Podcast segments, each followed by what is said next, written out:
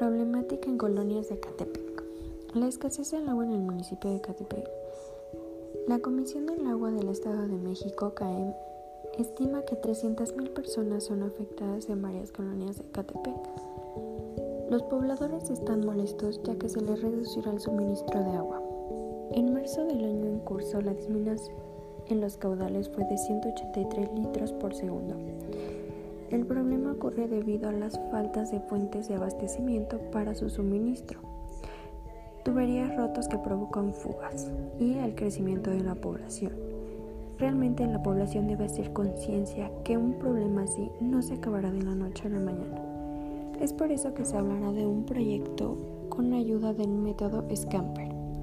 El proyecto consiste en empezar con algo básico importante, el reconocimiento de las pequeñas fugas de agua, que es el objetivo principal de este proyecto.